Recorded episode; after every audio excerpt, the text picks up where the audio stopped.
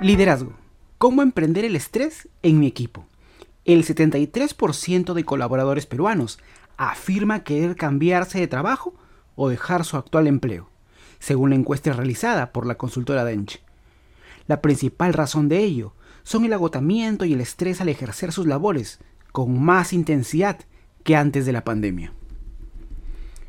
En ese sentido, es importante que los líderes sepan tener un buen manejo de sus equipos para evitar este tipo de situaciones. Un informe de Mensaluz, Centro de Coaching, brinda algunos consejos para reducir el estrés. Desconectarse al finalizar la jornada.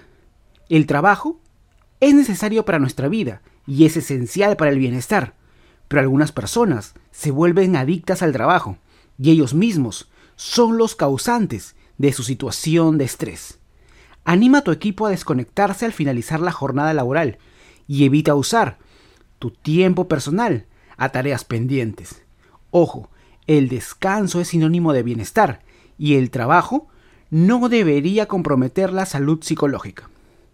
Además, la falta de sueño puede interferir con la productividad, la creatividad, las habilidades de resolución de problemas y la capacidad de concentración. Cuanto más descansada esté una persona, más capacitada estará para hacer frente a sus responsabilidades. Hacer ejercicio. Si bien descansar es importante, lo es también tener hábitos saludables. El ejercicio físico reduce los niveles de cortisol, la hormona relacionada con el estrés, e incrementa la producción de norepinefrina, un neurotransmisor que puede moderar la respuesta del cerebro al estrés. Además, ejercitarse produce endorfinas que ayudan a mejorar el estado de ánimo. Gestión del tiempo. La mala gestión del tiempo es una de las causas más habituales del estrés.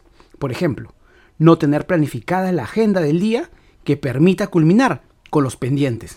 Generará estrés en el equipo en general. Una correcta organización del tiempo es una de las mejores estrategias para prevenir esta situación. Aprovecha los lunes durante las mañanas para listar los pendientes de la semana y que todo el equipo pueda alinearse. Practicar mindfulness. Esta puede considerarse una filosofía de, vida que ayuda a afrontar las experiencias de una forma más adaptativa y saludable.